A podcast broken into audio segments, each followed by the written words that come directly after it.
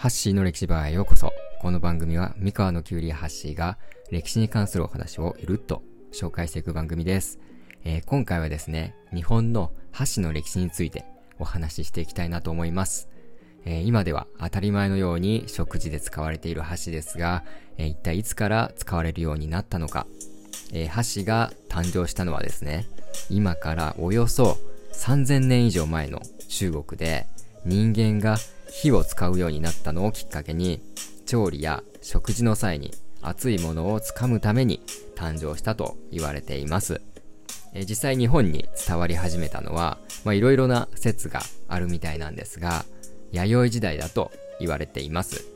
えー、卑弥呼が邪馬台国を支配していたというあの頃ですね。まあ、この頃はですね、まだ食事をするためにこの箸を使われているわけではなくて、まあ、神様にですね、えー、食べ物をお供えするために使われていたそうです。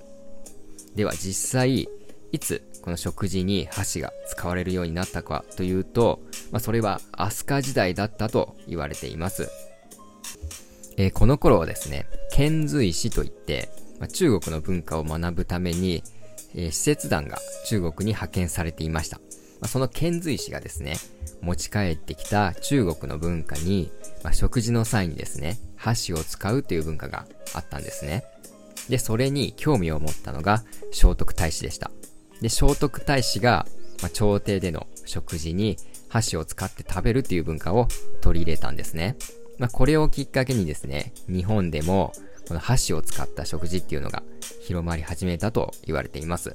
ま、そしてですね、えー、平安時代の頃にはほとんどの日本人にこの箸を使った食文化っていうのが広まってですね、箸を商売として、えー、利用する方も増えてきました。で、それが江戸時代になっていくとですね、漆塗りで仕上げられた漆箸や、あと割り箸、まあ、今結構当たり前のように使っているものですけど、まあ、そういうのも人々の食事に欠かせないような存在へとなっていくんですね。で、ちなみにこのなぜこの箸っていう名前が付けられたのか、